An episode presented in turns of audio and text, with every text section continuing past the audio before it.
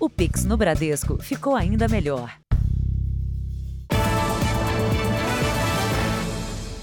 Olá, boa noite. Boa noite. Quase 97 mil celulares foram roubados no estado de São Paulo entre janeiro e julho deste ano. Jovens e adolescentes estão na mira dos criminosos, que agem até em locais que têm segurança particular.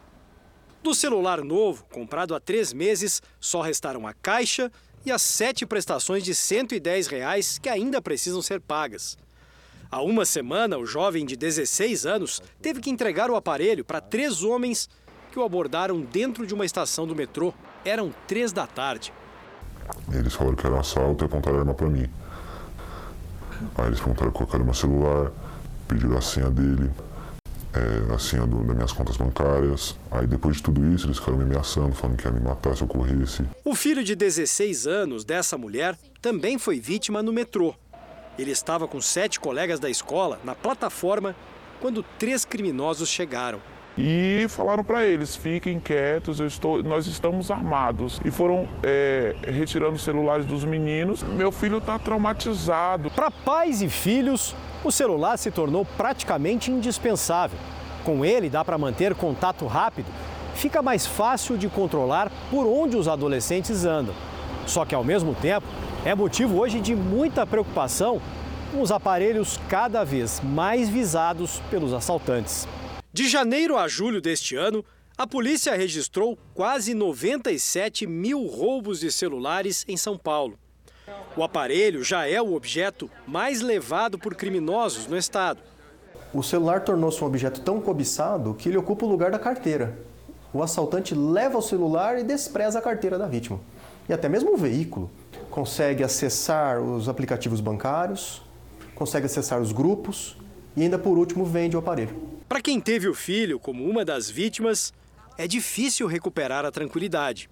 É a grande preocupação agora. Às vezes matam por causa de um celular. De agora em diante vai ser uma tensão permanente.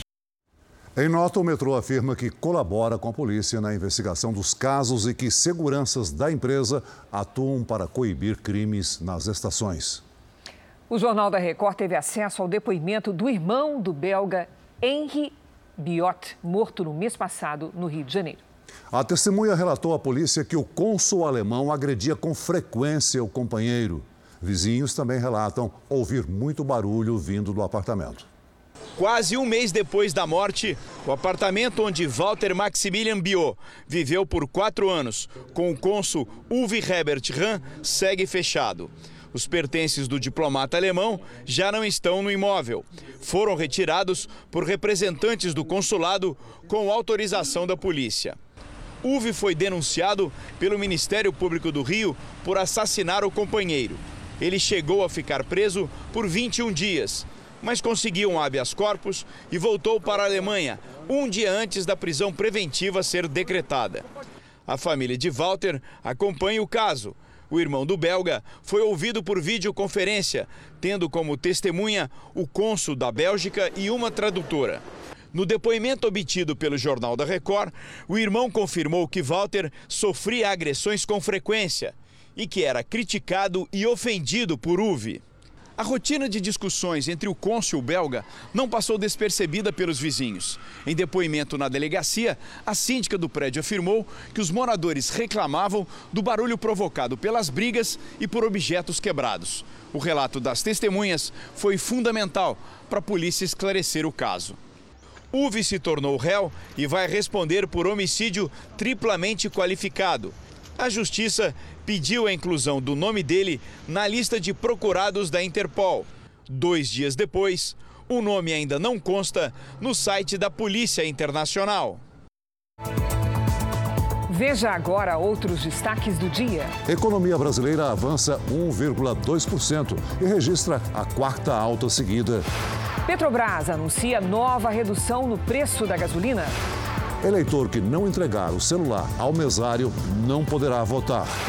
Empresas são proibidas de vender cigarros eletrônicos. Polícia faz operação no centro de São Paulo para prender traficantes.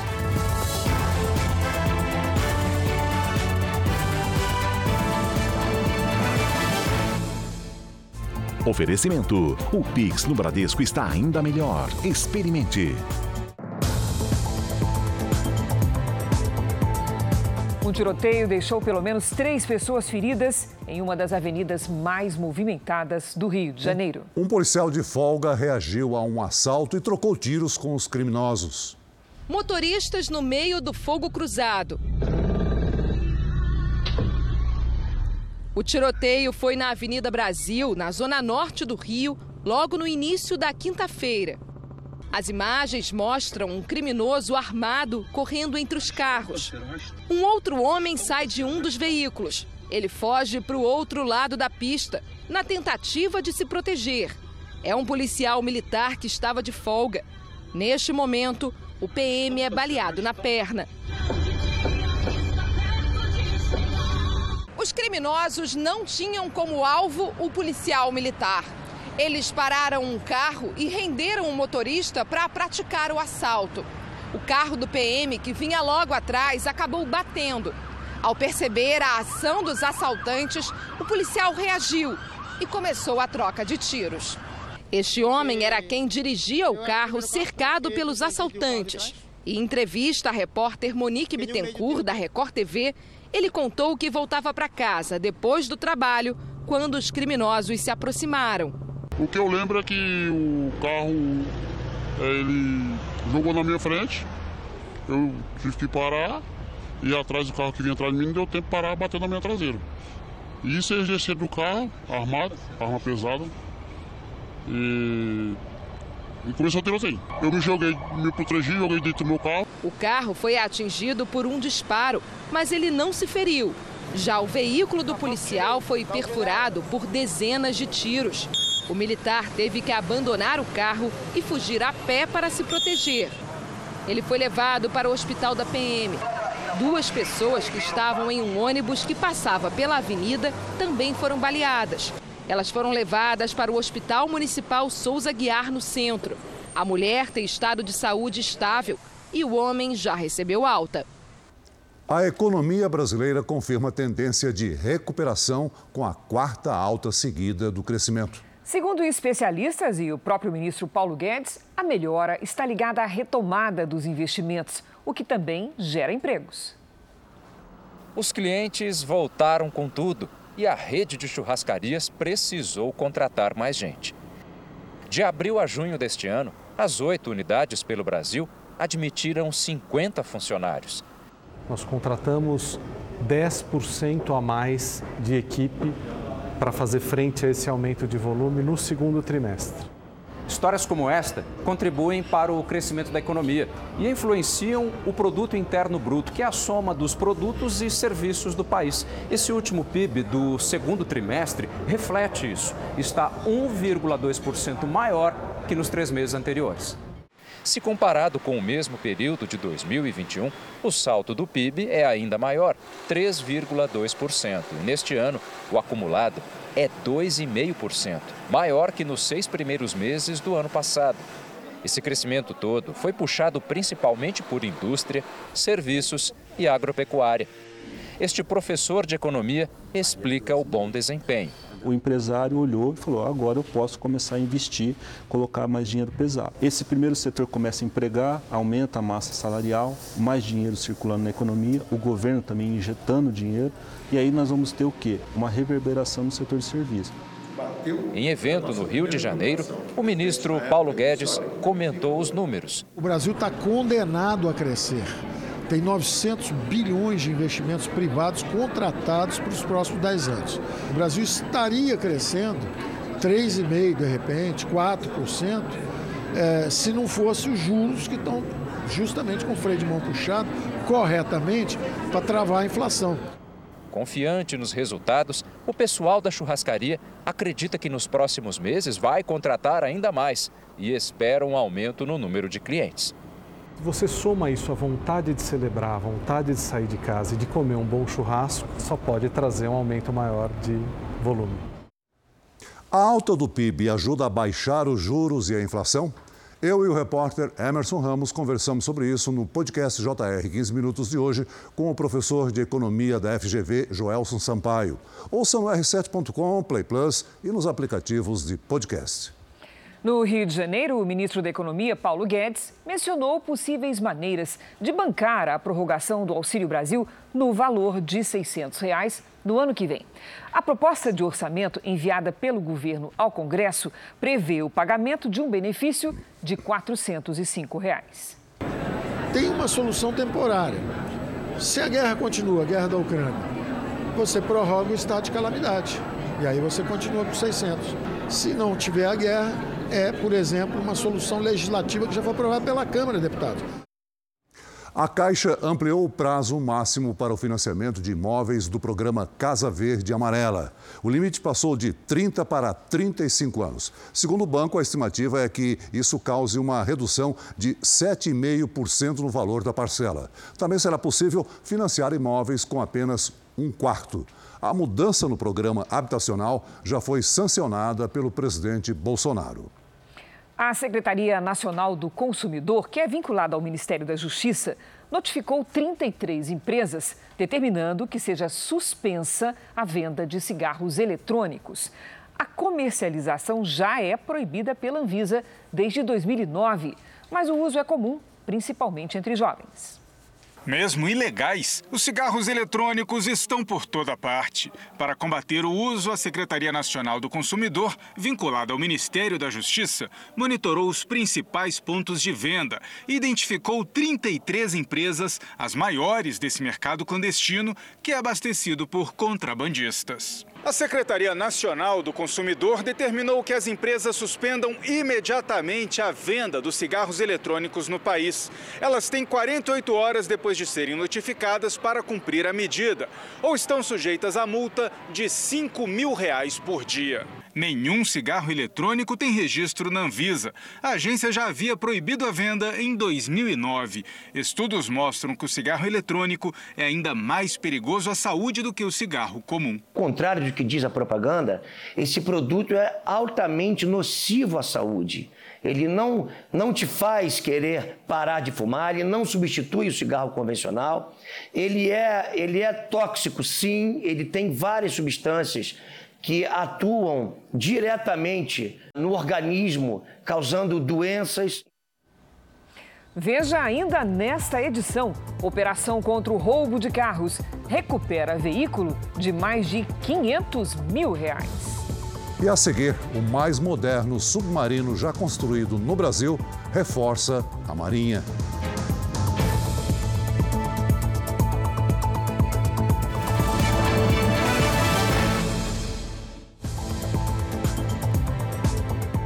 Depois de dois anos de testes, a Marinha iniciou hoje a operação oficial do mais novo submarino construído no Brasil.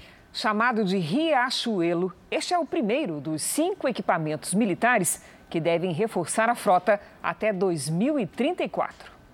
Foram 12 anos entre a construção e o período de testes. Hoje, o mais moderno submarino do país ganhou o mar de forma definitiva. A assinatura de entrega do Riachuelo à frota da Marinha foi no Complexo Naval de Itaguaí, área do litoral sul do Rio, especialmente construída para o projeto. Aqui a gente está fazendo um investimento. Investimento em quê? Em soberania, em riqueza do povo brasileiro. Equipamentos de última geração darão autonomia de até 70 dias debaixo d'água para 41 tripulantes. Porventura, se alguém quiser entrar em conflito com a gente, vier atacar nosso território, ele sabe que a gente tem um submarino muito bem preparado, ele não vai saber onde a gente está. E ele, ele, vai ter que gastar muito dinheiro, vai ter que usar muitos meios para se contrapor esse submarino. É uma guerra muito cara para outra nação lutar contra um submarino. A primeira viagem oficial será durante as comemorações da independência do Brasil no dia 7 de setembro. O Riachuelo vai percorrer o litoral do Rio, da zona oeste à zona sul da cidade. Depois, o submarino segue para outras missões. O Riachuelo é parte do projeto de ampliação da frota de submarinos brasileiros numa parceria firmada em 2008 com a França. O último, movido a energia nuclear, terá a tecnologia de beneficiamento de urânio 100% brasileira. Apesar de atrasos provocados pela pandemia, a expectativa é que ele entre em operação até 2034. A construção desses novos submarinos no âmbito do ProSub cumpre dois grandes objetivos: o aprimoramento da capacidade operacional de nossa Marinha, com a considerável elevação de seu poder dissuasório e ampliação da proteção de suas águas jurisdicionais, alcançando uma presença mais efetiva no Atlântico Sul. O calor e a baixa umidade do ar voltam a ser destaque na maior parte do Brasil. Será que tem previsão de chuva para aliviar este cenário? Vamos saber com a Lidiane Sayuri. Boa noite, Lid. Vem chuva para acalmar essa secura? Vem, Cris, mas vamos lá, vou explicar direitinho. Boa noite para você, para o Celso para todo mundo que nos acompanha. Mas essa chuva não deve atingir todo o país. As imagens de satélite mostram poucas nuvens espalhadas. Isso é efeito do ar seco. O risco de queimadas segue alto em todas as áreas em vermelho aqui no mapa. Nesta sexta, uma nova frente fria se forma no sul e avança rapidamente em direção ao sudeste. Leva chuva entre o Rio Grande do Sul e São Paulo e para Mato Grosso do Sul também. Atenção, viu? Nas primeiras pancadas, há risco de granizo e ventania com rajadas de 70 quilômetros por hora. No extremo norte do Brasil e no litoral do Nordeste, aquela chuva rápida. Em Florianópolis, máxima de 24 graus. No Rio de Janeiro, faz até 31. Em Cuiabá, máxima de 38 e em Manaus, até 34 graus. São Paulo terá um pico de calor antes da queda brusca nos termômetros. Nesta sexta, sol com 30 graus. Nós temos o tempo delivery para Aline de Itaquaquecetuba, São Paulo. Vamos lá. Oi, Aline. Olha, se você gosta de sol e calor, aproveite então a sexta-feira com 27 graus. No sábado à tarde, o tempo muda de novo com a chegada de uma frente fria. Tem risco de temporais. No sábado, faz 22 graus e olha só, no domingo, a máxima é de 16. Agora o Gil, que é da cidade de São José de Caiana, Paraíba.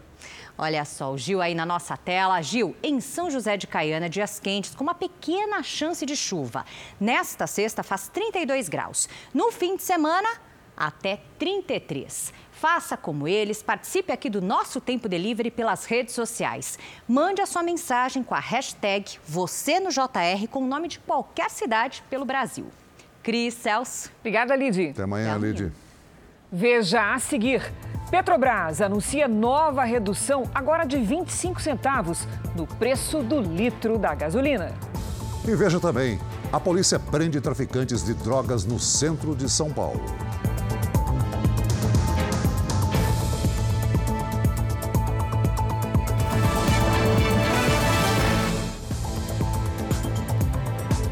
O Museu do Ipiranga, em São Paulo, será reaberto no dia 7 em comemoração aos 200 anos da independência. Esse dia será exclusivo para a visitação dos 300 trabalhadores que participaram das reformas e para alunos das escolas públicas. E a partir do dia 8, a entrada será gratuita por dois meses. Mas atenção, é preciso agendar. Foi quase uma década longe do público. As obras que revitalizaram e criaram novos espaços ainda seguem sem trégua para que outras obras, essas de arte e também restauradas, possam ganhar o destaque que merecem. O Museu do Ipiranga, prédio de arquitetura neoclássica de 1892, foi fechado em 2013 por problemas de manutenção que ameaçavam o acervo.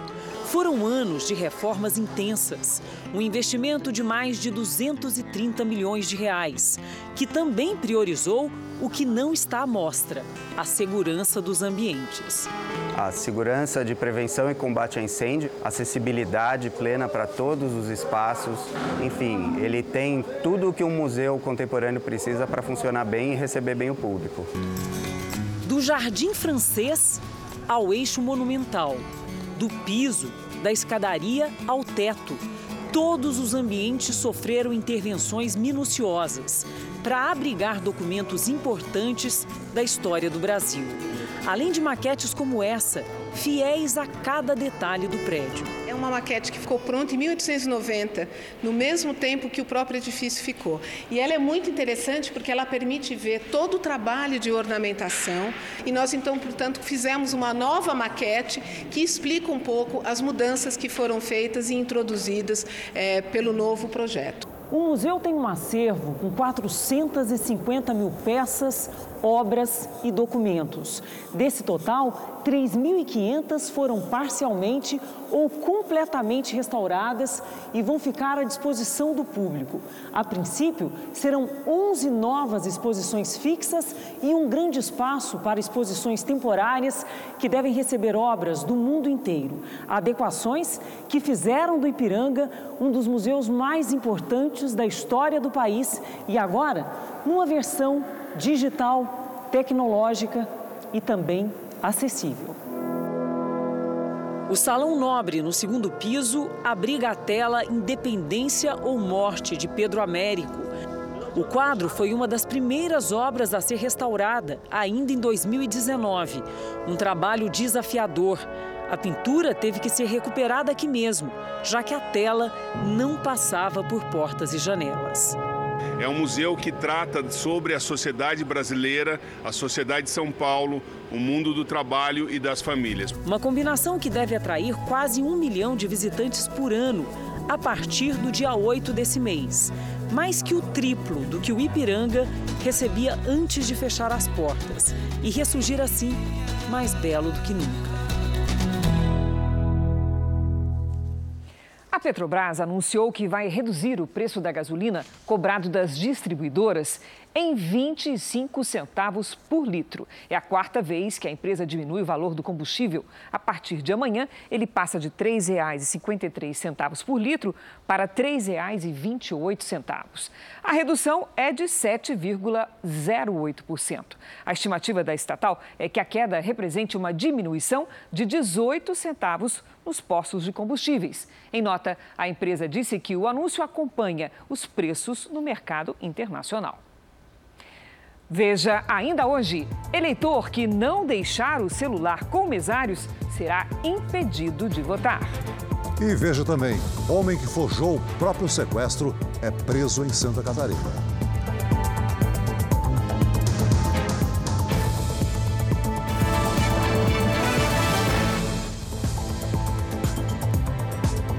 Museu do Ipiranga, em São Paulo, será reaberto no dia 7 em comemoração aos 200 anos da independência. Esse dia será exclusivo para a visitação dos 300 trabalhadores que participaram das reformas e para alunos das escolas públicas. E a partir do dia 8, a entrada será gratuita por dois meses. Mas atenção, é preciso agendar. Foi quase uma década longe do público. As obras que revitalizaram e criaram novos espaços ainda seguem sem trégua para que outras obras, essas de arte e também restauradas, possam ganhar o destaque que merecem. O Museu do Ipiranga, prédio de arquitetura neoclássica de 1892, foi fechado em 2013 por problemas de manutenção que ameaçavam o acervo. Foram anos de reformas intensas, um investimento de mais de 230 milhões de reais, que também priorizou o que não está à mostra, a segurança dos ambientes.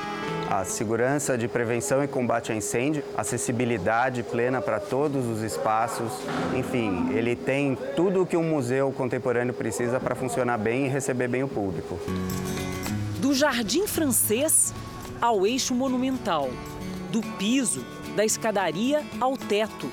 Todos os ambientes sofreram intervenções minuciosas para abrigar documentos importantes da história do Brasil. Além de maquetes como essa, fiéis a cada detalhe do prédio. É uma maquete que ficou pronta em 1890, no mesmo tempo que o próprio edifício ficou. E ela é muito interessante porque ela permite ver todo o trabalho de ornamentação. E nós, então, portanto, fizemos uma nova maquete que explica um pouco as mudanças que foram feitas e introduzidas é, pelo novo projeto. O museu tem um acervo com 450 mil peças, obras e documentos. Desse total, 3.500 foram parcialmente ou completamente restauradas e vão ficar à disposição do público. A princípio, serão 11 novas exposições fixas e um grande espaço para exposições temporárias que devem receber obras do mundo inteiro. Adequações que fizeram do Ipiranga um dos museus mais importantes da história do país e agora numa versão digital, tecnológica e também acessível. O Salão Nobre, no segundo piso, abriga a tela Independência ou Morte de Pedro Américo. O quadro foi uma das primeiras obras a ser restaurada, ainda em 2019. Um trabalho desafiador. A pintura teve que ser recuperada aqui mesmo, já que a tela não passava por portas e janelas. É um museu que trata sobre a sociedade brasileira, a sociedade de São Paulo, o mundo do trabalho e das famílias. Uma combinação que deve atrair quase um milhão de visitantes por ano, a partir do dia 8 desse mês. Mais que o triplo do que o Ipiranga recebia antes de fechar as portas. E ressurgir assim, mais belo do que nunca. A Petrobras anunciou que vai reduzir o preço da gasolina cobrado das distribuidoras em 25 centavos por litro. É a quarta vez que a empresa diminui o valor do combustível. A partir de amanhã, ele passa de R$ 3,53 por litro para R$ 3,28. A redução é de 7,08%. A estimativa da estatal é que a queda represente uma diminuição de 18 centavos nos postos de combustíveis. Em nota, a empresa disse que o anúncio acompanha os preços no mercado internacional. Veja ainda hoje: eleitor que não deixar o celular com mesários será impedido de votar. E veja também: homem que forjou o próprio sequestro é preso em Santa Catarina.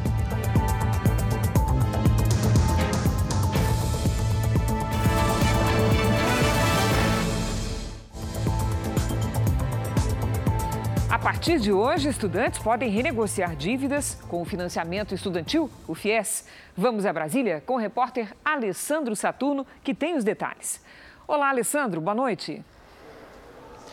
Olá, Cris, Celso, boa noite para vocês e a todos que nos assistem. Bom, o prazo para solicitação vai até o dia 31 de dezembro. Os estudantes podem renegociar as dívidas do FIES diretamente com a Caixa ou com o Banco do Brasil. Quem pagar à vista terá desconto. Os descontos nas parcelas variam de 12% até 99%, dependendo do caso. Estudantes com atraso de 90 dias podem optar por parcelar a dívida em até 150 meses, mas sem desconto. A medida que permitiu a renegociação, ela foi aprovada no Congresso e sancionada pelo presidente Bolsonaro. Cris Celso. Obrigada, Alessandro. O governo da Polônia pediu à Alemanha que pague uma indenização pelos prejuízos financeiros causados pela Segunda Guerra Mundial. O cálculo é de um valor acima de 6 trilhões e 800 bilhões de reais. Durante a guerra, cerca de 6 milhões de poloneses morreram, entre eles 3 milhões de judeus. Por enquanto, o governo alemão não se pronunciou, mas anteriormente havia informado que já resolveu todas as restituições financeiras relacionadas ao período. No Iraque, quatro pessoas morreram em confrontos pela liderança do país. O conflito entre grupos rivais já dura dois dias. Desde a renúncia de Moqtada Sader, apoiadores do ex-líder e milícias ligadas a partidos da maioria do Congresso lutam para formar o novo governo. Desde a instituição do parlamentarismo no Iraque após a queda de Saddam Hussein, o país não ficava tanto tempo sem comando político. O Jornal da Record faz uma pausa para o horário eleitoral. Voltamos logo em seguida com mais JR e a operação da polícia para prender traficantes na região da Cracolândia, em São Paulo.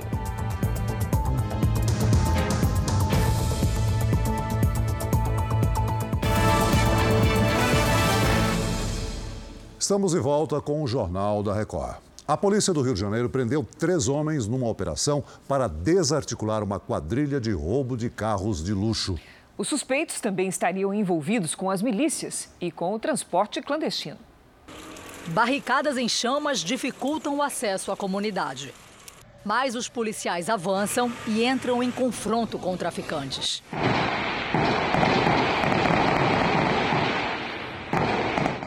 A operação aconteceu em cinco comunidades da zona oeste do Rio. Mais de 220 homens da Polícia Civil foram às ruas para cumprir mandados de prisão e de busca e apreensão. Motocicletas e carros roubados foram recuperados. A maioria estava dentro de um galpão. Um veículo foi avaliado em mais de 500 mil reais. Numa ligação telefônica interceptada com autorização da Justiça, um dos criminosos combina a troca de placas de um dos carros roubados. Troca a placa, chegou lá, peguei outro igual do mano. Azul ou branco? É azul. Diesel. Só faltou ser diesel, é gasolina. De acordo com a polícia, os carros de luxo roubados tinham as placas clonadas e eram colocados à venda pela internet.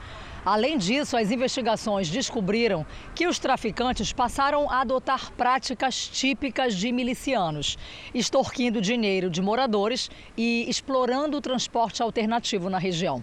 Os policiais também apreenderam armas, drogas e animais silvestres mantidos em cativeiro.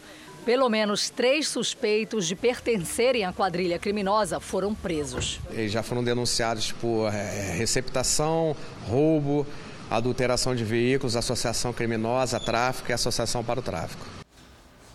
As partituras originais dos principais hinos do Brasil foram restauradas no Arquivo Público Mineiro. Agora elas vão seguir para Brasília para serem expostas ao público durante as comemorações dos 200 anos da independência. A despedida veio ao amanhecer.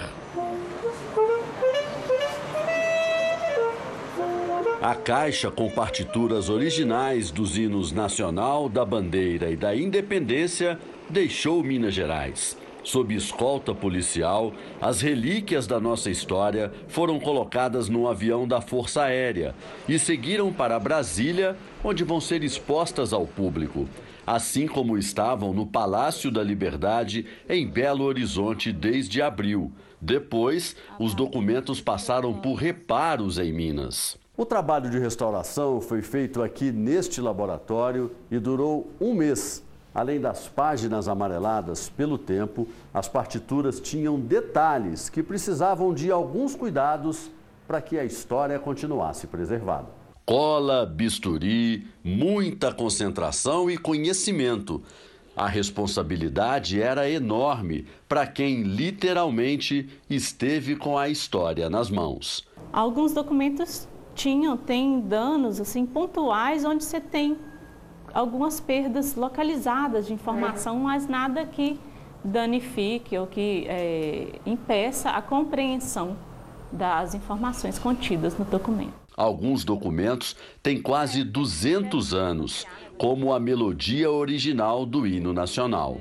Numa época em que Brasil ainda era com Z e hino se escrevia com Y, M e N, o próprio autor, Francisco Manuel da Silva, fez questão de registrar em cartório a autenticidade da obra. Para nós é motivo de muita alegria porque são os símbolos da nossa pátria, né? São símbolos importantes para a memória do nosso país, que eles vivam por muitos e muitos anos. Depois de Brasília, as partituras voltam para a Universidade Federal do Rio de Janeiro, de onde saíram pela primeira e única vez nessa comemoração muito especial dos 200 anos da independência.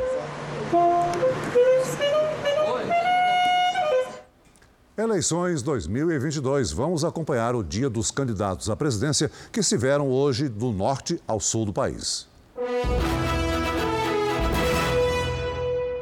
O presidente e candidato à reeleição pelo PL, Jair Bolsonaro, passou o dia em São Paulo. Ele visitou a CEAGESP, maior central de abastecimento de alimentos perecíveis do país. Bolsonaro almoçou em um restaurante do entreposto e depois conversou com apoiadores. Por aqui na CEAGESP passam cerca de 50 mil pessoas por dia. Há alguns anos, a central era um lugar onde ocorriam diversos tipos de crimes, como tráfico de drogas e corrupção. Bolsonaro falou sobre isso durante o almoço. A começar dos, mais humildes que empurraram o carrinho aqui. Tinha uma taxa mensal, depois também para tirar a habilitação tinha uma taxa, a, que serviu um cafezinho também, a, as quedas, o box tinha também negociado, é tudo negociado. Depois, Bolsonaro caminhou pela central, posou para fotos e deixou a CEAGESP sentado na janela do carro. Ele foi direto para o aeroporto e retornou a Brasília. Ciro Gomes se encontrou em São Paulo com representantes de organizações que defendem os direitos das crianças e dos adolescentes. Recebeu deles uma carta com sugestões de políticas públicas voltadas para o tema. O documento foi enviado a todos os candidatos à presidência. Em um discurso de 10 minutos, Ciro Gomes disse que pretende, se eleito, priorizar o investimento na primeira infância. Prometeu trabalhar para reduzir a mortalidade infantil e defendeu a implantação de escolas públicas em tempo integral. Em conversa com os jornalistas, o candidato do PDT falou sobre o plano de desenvolvimento econômico e o projeto de refinanciamento de dívidas. O Lula, ao produzir a explosão do crédito e a maior taxa de juros do mundo produziu essa inadimplência, recorde na história do mundo capitalista. Mas quer que o povo esqueça que foi para a humilhação da inadimplência e da humilhação do SPC por causa da política dele. É o lulismo. Candidata do MDB, Simone Tebet, cumpriu agenda no Rio Grande do Sul. Pela manhã, visitou o bairro Mário Quintana, em Porto Alegre. Ela conversou com lideranças locais e disse que pretende trabalhar em parceria com as comunidades mais carentes. Nós estamos vendo aqui aquilo que temos que replicar por todo o Brasil. Aqui tem a comunidade, através do seu líder, dizendo o que quer. Isso aqui era um terreno baldio que virou uma praça. Vai na Câmara, aprova o orçamento, o prefeito executa. O que falta para que isso seja estendido para todo o Brasil participação do governo federal. Na região central da capital gaúcha, a senadora posou para fotos ao lado de apoiadores e almoçou no mercado público. A tarde foi de visitas à Expo Inter, tradicional feira do agronegócio que acontece em Esteio, na região metropolitana. Tebet aproveitou o encontro para visitar estandes de marcas e reforçar o compromisso com o setor. O candidato do PT, Luiz Inácio Lula da Silva, foi recebido em Belém por apoiadores. No centenário Teatro da Paz, se reuniu com músicos, escritores, artistas e lideranças culturais e assistiu a várias apresentações artísticas. Se vocês acham que no meu governo a cultura foi bem incentivada ou foi tratada com muito respeito, se preparem, porque vocês vão ter que me ajudar a fazer muito mais. Lula também se reuniu com lideranças do PT e apoiadores de outros partidos para discutir estratégias da campanha. Agora à noite, ele participa de um ato cultural na Orla de Belém. O candidato do PROS, Pablo Marçal, deu entrevista, gravou o programa eleitoral e participou de uma reunião com a coordenação feminina da campanha em Barueri, São Paulo. O candidato do Novo, Felipe Dávila, fez caminhada em Piracicaba, São Paulo e deu entrevista. Soraya Tronic, do União Brasil, se reuniu com a equipe de campanha em Brasília e agora à noite participa de lançamento de candidaturas estaduais em São Paulo. Por unanimidade, o Tribunal Superior Eleitoral negou o registro da candidatura à presidência da República de Roberto Jefferson, do PTB. Os ministros confirmaram que Jefferson está inelegível até dezembro do ano que vem por causa de uma condenação pelo Supremo Tribunal Federal ocorrida em 2013. Em nota, Roberto Jefferson afirmou que não irá recorrer porque, segundo ele, seria uma perda de tempo. O PTB anunciou que o novo candidato do partido à presidência será o padre Kelmon. O vice na chapa será o pastor Gamonal. Vamos ver também como foi a quinta-feira dos candidatos ao governo de São Paulo. Tarcísio de Freitas, do Republicanos, visitou cidades do ABC paulista. Ele fez uma caminhada pelo centro de São Caetano do Sul e seguiu de trem para Mauá. Também visitou a Associação Comercial e Industrial de Santo André. O candidato afirmou que vai investir na redução da carga tributária do Estado e no crédito para atrair negócios. Combater as desigualdades que nós temos nas regiões com incentivos regionais, para que a gente possa atrair negócio e promover muito emprego em São Paulo. Fernando Haddad, candidato do PT, se encontrou com representantes do setor de transporte rodoviário de cargas de São Paulo. O candidato também participou de um ciclo de debates na Associação Comercial de São Paulo e caminhou pelo centro histórico da capital. O maior desafio da economia paulista, a reindustrialização do Estado.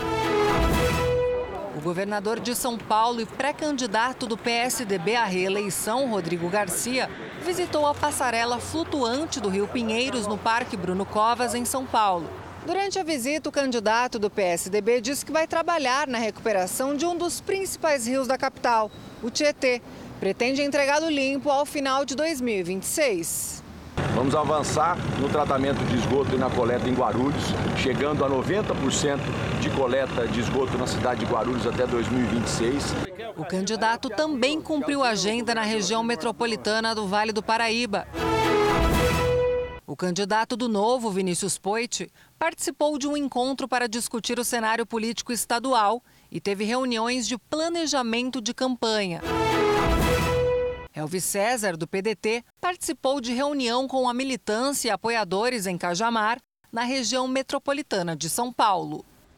O Tribunal Superior Eleitoral determinou hoje a proibição de celulares dentro da cabine de votação no dia da eleição. O eleitor que não respeitar a regra não poderá votar.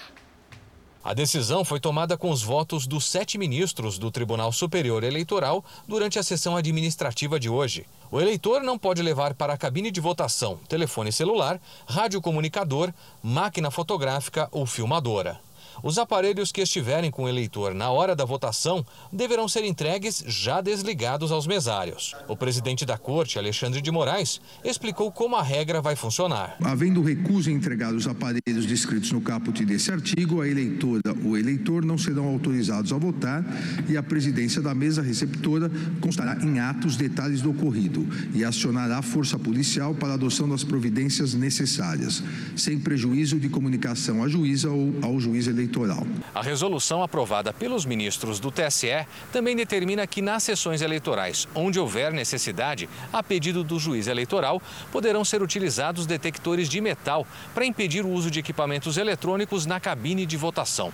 O custo de implantação ficará por conta dos tribunais regionais eleitorais. O TSE também regulamentou a proibição de armas em uma distância de até 100 metros das sessões. Quem descumprir estará sujeito à prisão em flagrante e responderá por crime eleitoral. O destaque do Noticiário Internacional começou a valer hoje em todo o estado de Nova York a proibição do porte de armas em locais públicos. Os avisos estão sendo colocados em pontos considerados estratégicos, como a Times Square, onde passam cerca de 360 mil pessoas por dia. O porte de armas de fogo também está proibido em escolas, templos, hospitais, bares, parques e no transporte público. A pena para quem for flagrado desrespeitando a lei pode passar de um ano de prisão. As restrições não se aplicam a policiais e agentes de segurança. A proibição é uma resposta dos democratas a uma decisão da Suprema Corte dos Estados Unidos. Em junho, os juízes de maioria conservadora garantiram o direito dos norte-americanos de andarem armados. O parecer anulou uma lei estadual que restringia o porte de armas de fogo. A governadora Katie Hochul defendeu a nova lei, dizendo que o país atravessa uma crise de violência armada. A democrata também anunciou que, a partir da semana que vem, a idade para a compra de armas semiautomáticas vai ser alterada para 21 anos. Um homem que era dado como desaparecido foi preso em Florianópolis. Ele admitiu que forjou o próprio sequestro para pedir resgate à esposa. Nas redes sociais, Christian Tonin, de 38 anos, se apresentava como um consultor motivacional, com mensagens de autoajuda. Não importa o que as outras pessoas pensam ou digam a teu respeito.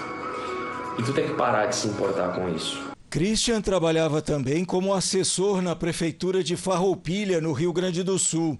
Ele desapareceu na terça-feira, ao sair para caminhar. Foi a esposa quem registrou um boletim de ocorrência comunicando o sumiço do marido.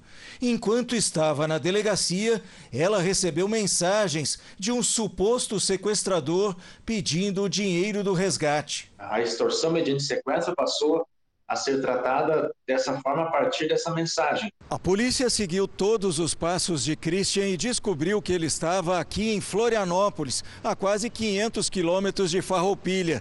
Ele chegou a se hospedar em um hotel da cidade, mas acabou preso aqui na rodoviária quando se preparava para viajar para Porto Alegre. Em depoimento, Christian confessou a farsa e disse que agiu sozinho ele mesmo havia mandado as mensagens para a esposa. Teria acumulado diversas dívidas, daí a preocupação e um certo desespero dele de pensar em fazer alguma coisa, né, de tentar fugir inicialmente até. Christian foi autuado pelos crimes de extorsão e porte ilegal de armas. Com ele foram encontrados um revólver e duas pistolas.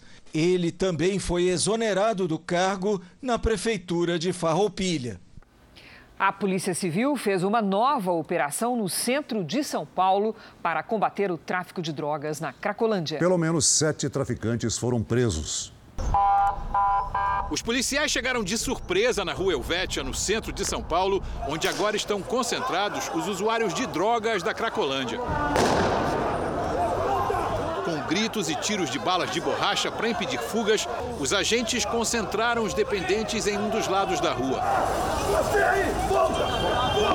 Já foram quase 20 operações da polícia nessa região para combater o tráfico e o consumo de drogas. Em pouco mais de um ano, a operação apreendeu 640 quilos de drogas e prendeu 144 criminosos. Com a situação já sob controle, os policiais começaram então a segunda etapa dessa operação de hoje: cumprir 25 mandados de prisão contra traficantes de drogas infiltrados entre os dependentes químicos. Pelo menos cinco alvos dos mandados foram encontrados e presos. Também houve prisões em flagrantes, como a desta mulher, que estava com 10 pedras de crack, e este homem, que tinha drogas e dinheiro. Homens e mulheres foram separados e revistados. Quem não tinha drogas foi liberado. Estiletes, tesouras, isqueiros e telefones celulares foram apreendidos. Os policiais também buscavam os chamados disciplinas, integrantes de uma facção criminosa responsáveis por punir usuários de drogas que cometem pequenos furtos. Este homem, encontrado na Santa Casa de Misericórdia de São Paulo, foi vítima de um destes criminosos. Ele foi agredido e teve o braço quebrado porque era suspeito de roubar drogas de um traficante que atua na Cracolândia. Todo esse material será agora analisado pela polícia, revistado, porque é muito comum que eles eh, escondam drogas em latas e no meio de todo esse material que eles acabam trazendo para cá. Depois disso, aqui é todo limpo esse, esse espaço, esse pedaço dessa rua, pela Prefeitura de São Paulo. No fim da tarde, comerciantes e moradores do centro de São Paulo fizeram uma manifestação contra a Cracolândia e a movimentação de usuários de drogas pela região. Também em São Paulo, dois homens foram presos suspeitos de invadir páginas de influenciadores digitais e aplicar golpes nos seguidores. Segundo as investigações, eles usavam as contas para vender produtos que não existiam. Uma vítima perdeu mais de 13 mil reais. Os agentes da divisão de crimes cibernéticos chegaram de madrugada para cumprir o mandado de prisão. polícia! Era nessa casa, na zona leste de São Paulo, que os crimes eram cometidos. Os suspeitos, dois irmãos, Matheus Nascimento, de 23 anos, e Vinícius Nascimento, de 30, foram detidos e levados para a delegacia. Segundo as investigações, eles são suspeitos de invadir contas para enganar os seguidores deles. Um celular foi apreendido na casa. Os irmãos eram investigados há mais de dois meses. De acordo com a polícia, para ganhar a atenção dos influenciadores, eles criavam perfis falsos de hotéis ou restaurantes que as vítimas seguiam nas redes sociais. A partir daí, promoviam sorteios com premiações que nunca existiram. A estratégia era só para conquistar a confiança do influenciador, para poder invadir a página dele e atacar os seguidores. Os crimes eram praticados pelo celular. E a partir disso, quando eles conseguiram acesso, ela perdeu todo o acesso e eles começaram a aplicar golpes nos seguidores dela. Com acesso livre à página da vítima, os criminosos vendiam produtos falsos em nome dos influenciadores. Celulares, televisões, sofás, Um único seguidor comprou tudo isso e perdeu mais de 13 mil reais. A polícia estima que mais de 50 pessoas já tenham sido vítimas dos golpes. Os irmãos vão ser indiciados por invasão de dispositivo, estelionato qualificado por fraude eletrônica e associação criminosa. Querendo ou não, a pessoa fica vislumbrada com aquele preço mais barato né, e cresce o olho. Mas a dica que a gente passa é não acreditar né, quando um produto está muito barato.